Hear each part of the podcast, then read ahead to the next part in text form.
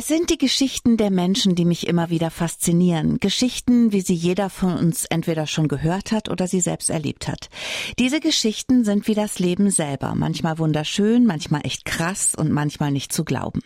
Yara ist heute bei mir. Sie kommt aus Hamburg, ist 35 und ich freue mich total, denn sie hat eine ganz spannende Geschichte. Die Geschichte einer sehr starken Frau.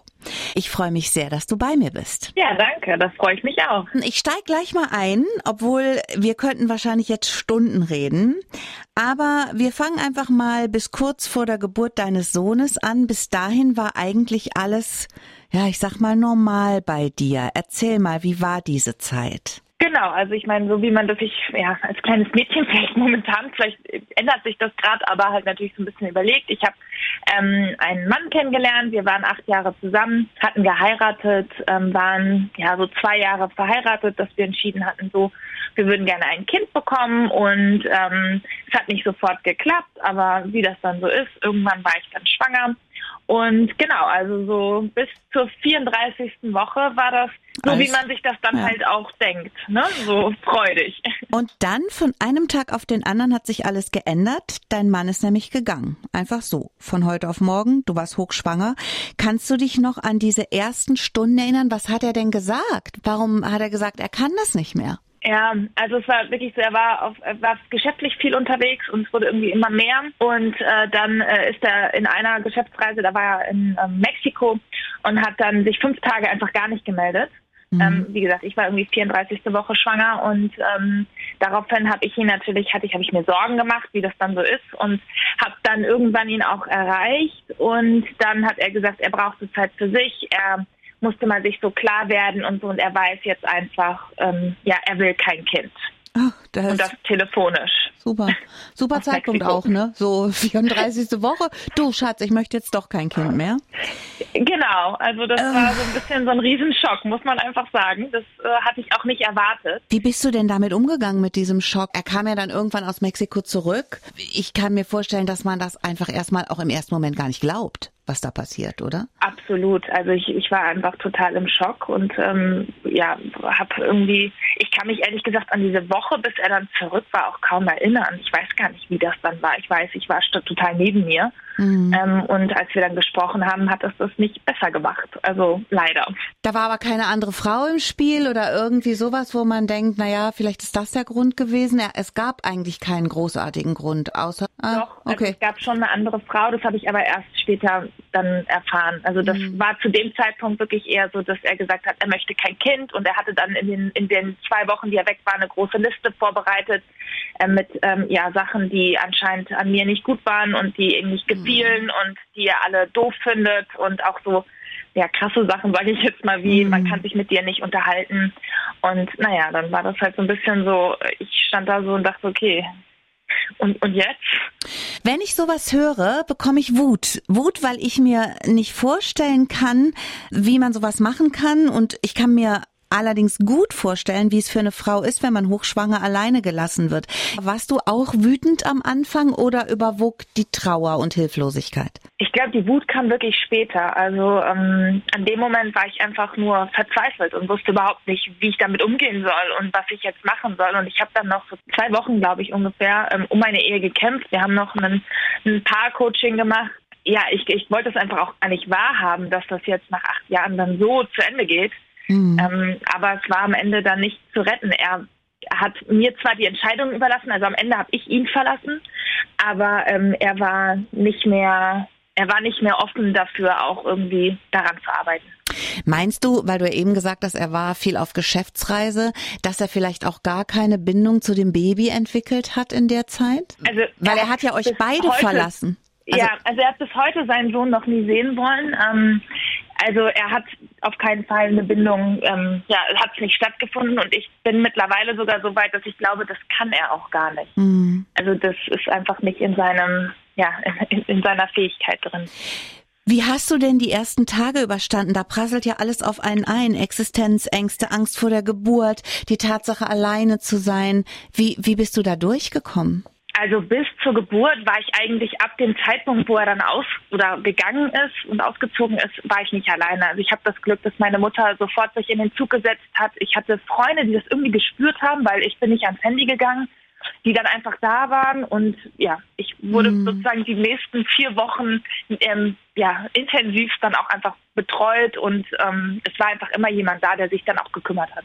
Wie war die Geburt dann selber? Hast du dich da schon so weit gefühlt, dass du gesagt hast, ich bin stark, ich pack das ganz alleine, ich gehe da durch? Du musst da doch immer noch quasi geschwommen sein. Also, also geschwommen auf jeden Fall. Ich bin trotzdem, es war dann schon, ich habe sehr, sehr viel Coaching auch in der Zeit dann gemacht und habe mir sehr, sehr viel Hilfe geholt, auch von extern. War dann schon an dem Punkt, wo ich eigentlich sagte, okay, also das muss ich jetzt alleine machen. Ich hätte ihn auch nicht da haben wollen. Mhm. Hätte er es gewollt. Also er wollte auch nicht. Und meine Mutter war dabei und ist meine ganz große Stütze. Und ich meine, es hat ja Vorteile, jemanden dabei zu haben, der dann schon drei Geburten hinter sich das hat. Das stimmt. Also. Wenn man ein Baby erwartet, das man sich gemeinsam gewünscht hat, das man eingeladen hat in sein Leben mit dem Mann, den man liebt, dann konzentriert man sich ganz auf dieses Baby im Bauch. Da baut man ein Nest, dann versucht man es zu schützen, sich und das Baby. Manchmal passiert es dann, dass man aus dieser Bahn geworfen wird, dass das Leben sich ändert und plötzlich nichts mehr so ist, wie man es geplant oder sich vorgestellt hat. Yara ist das passiert. Sie war 33 und hochschwanger und stand plötzlich alleine da. Ihr Mann hatte es sich anders überlegt. Er wollte dann doch keine Familie und zog von einem Tag auf den anderen aus. Jara, nachdem du den ersten Schock überwunden hast, haben dir deine Freunde und deine Familie geholfen. Wie lief das dann, als dein Sohn auf der Welt war? Im, Im Prinzip genauso. Also ich hatte das Glück, dass wirklich viele gekommen sind. Meine Mutter hatte sich freigenommen, war drei Wochen dann erstmal nach der Geburt da. Danach ist eine Freundin bei mir eingezogen für zwei Wochen. Ähm, also ich glaube, ich war die ersten zwei Monate gar nicht allein, was ja die wenigsten sagen können, die in einer mhm. Partnerschaft dann das Kind bekommen haben. Insofern hatte ich da natürlich sehr, sehr viel Support. Man fällt ja dann ganz oft in so ein Hormontief. Jetzt war das bei dir ja eh schon schwierig, weil der Partner gegangen war. Kam dann auch noch das Tief oder hast du da das Glück gehabt, dass es gar nicht so tief runterging? Ich war einfach schon super tief. Ich glaube, tiefer ging es dann auch gar nicht. Ich war echt in so einer, so einer Blase, so zwischen Wut und Angst und Verzweiflung und so. Und insofern kann ich weder zu der restlichen Schwangerschaft als zu, zu den ersten Wochen mit Kind wirklich sagen, wo der Unterschied war, weil es sich natürlich sehr, sehr wenig eigentlich dann ums Kind gedreht hat und sehr, sehr viel um mich mm. und um, um, diese ganze Situation. Insofern ähm, verschwimmt das so ein bisschen. Du bist dann mit dem Minimann, also deinem Sohn, auf große Reise gegangen. Wie kam es dazu und wo wart ihr? Ja, genau. Also ich habe so ein bisschen gebraucht und habe dann wirklich so ein bisschen mein Leben wieder geordnet. Und dann habe ich irgendwie, das war immer mein Traum, auch diese dieses Jahr Elternzeit zu nutzen. Und da er ja dann nicht mehr mit wollte, habe ich gedacht, okay, was hält mich denn davon ab, es jetzt dann erst recht zu machen? Mhm. Und äh, in der Tat, nachdem ich dann das Haus aufgelöst hatte und den ganzen Umzug gewuppt hatte und irgendwie tausend andere Sachen gewuppt hatte, ähm, bin ich dann mit einem Backpack und dem sechs Monate alten ähm, Baby äh, ja drei Monate durch erst erst ein bisschen die USA und dann Costa Rica, Panama gebackpackt. Wahnsinn. Wenn du das so erzählst, kriege ich schon Gänsehaut, weil ich finde das so unglaublich mutig und so unglaublich stark von dir, dass du das gemacht hast, dass du gesagt hast, ja, ich nehme jetzt mein Kind. Ich meine, es wird bestimmt Leute gegeben haben, die gesagt haben, bist du wahnsinnig, aber du sagst, es war das Beste, was du hättest tun können, oder? Ja, total. Also es hat mir einfach persönlich viel geholfen und ich habe einfach nochmal gesehen, dass nur weil ich jetzt ein Baby habe, es nicht alles sich verändern muss. Also es gibt natürlich Sachen, die sich verändern und stoße ich immer wieder an diese Grenze, aber ähm, man kann trotzdem auch viel machen, wenn man offen dafür ist. Und ähm, natürlich haben viele gesagt, Afga, was tust du da, warum tust du? Und ich, ich habe es dann selbst auch gedacht, an dem Tag, als ich dann mit meinem Backpack am Bus, an der Bushaltestelle stand und mit Kind und äh, Buggy und äh, in diesen Zug steigen sollte, da dachte ich auch, was tue ich hier? Und dann hat mein Vater mir aber eine ganz liebe Nachricht geschrieben und gesagt, so, mach dir doch keine Sorgen, du machst das jetzt und wenn irgendwas ist, steigen wir in den nächsten Flieger und holen euch ab. Mhm. Und das hat mir natürlich dann auch wieder viel Mut und Kraft gegeben und ja, mit jedem Schritt, den ich weitergegangen bin, habe ich gemerkt, wie stark ich eigentlich bin und was ich alles schaffen kann und habe mir auch immer mehr zugetraut. Wie ist es im Moment? Wie lebt ihr jetzt? Wir leben in Hamburg. Wir haben eine schöne Wohnung ein bisschen außerhalb. Wir leben in einer ganz tollen Nachbarschaft mit vielen kleinen Kindern und tollen Nachbarinnen und äh, sicherlich auch Nachbarn, aber vor allem zu den Frauen habe ich sehr, sehr guten Kontakt. Also ich kann mich eigentlich nicht beklagen, außer Corona. Das war natürlich dann ja. schon noch mal ein bisschen schwierig.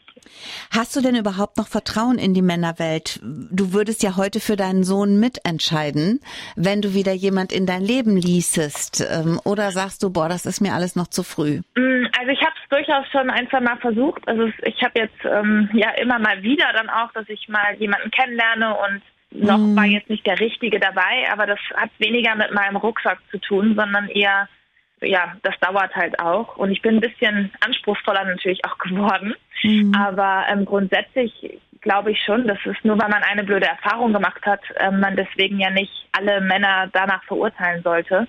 Und ähm, ich kenne ganz, ganz viele tolle Männer, die sich ganz wunderbar um ihre Kinder kümmern. Und nur weil ich jetzt einmal Pech gehabt habe, sage ich jetzt mal, mhm. ähm, heißt das ja nicht, dass das nochmal so sein muss.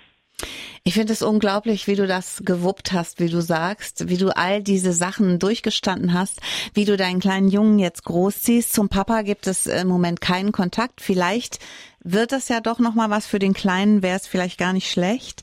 Wie stellst du dir denn deine Zukunft vor? Wie soll es weitergehen? Wie siehst du dich in zehn Jahren?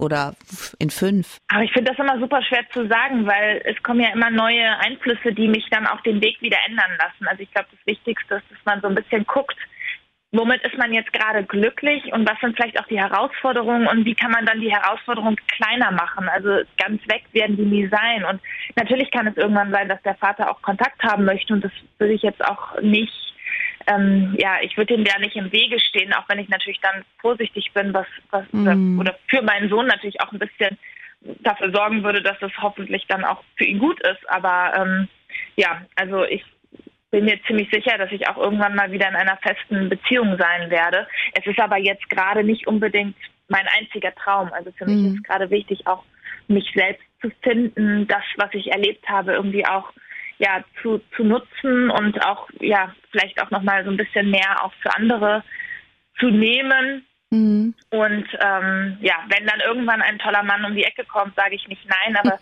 es ist jetzt nicht so, dass ich sage, mein Leben ist nur glücklich, wenn ich in einer tollen Beziehung bin. Hm, ich habe dich ja über Facebook gesehen und habe gedacht, Mann, das ist so eine tolle Frau, die muss ich vorstellen in der Sendung. Kann man dir folgen, wenn jetzt die Leute sagen, boah, ich finde die auch klasse, ich würde gern mehr von ihr erfahren? Ähm, hast du bei Facebook einen Account und auch bei ich Insta? Ich habe auch ne? einen Facebook, genau, ich habe einen Facebook-Account, wobei ich den nicht so nutze. Hauptsächlich bin ich bei Instagram und mhm. da blogge ich in der Tat so ein bisschen über meine Erfahrungen und wie ich das gemeistert habe, aber auch was mich dann so im Daily Leben dann halt auch manchmal als Single Mom betrifft. Und insofern, also da kann man mir sehr gut unter dem ähm, Account Jaronella folgen. Genau. Also Jaronella bei Insta, da findet man dich und da kann man ähm, viel lernen, finde ich, weil du hast da einen tollen Account und ich finde es sehr super, was du machst. Grüß danke. deinen Sohn von mir. Ja. Und äh, ich wünsche euch ein schönes Wochenende und danke dir für das tolle Gespräch. Ja, vielen Dank. Es hat mich sehr gefreut.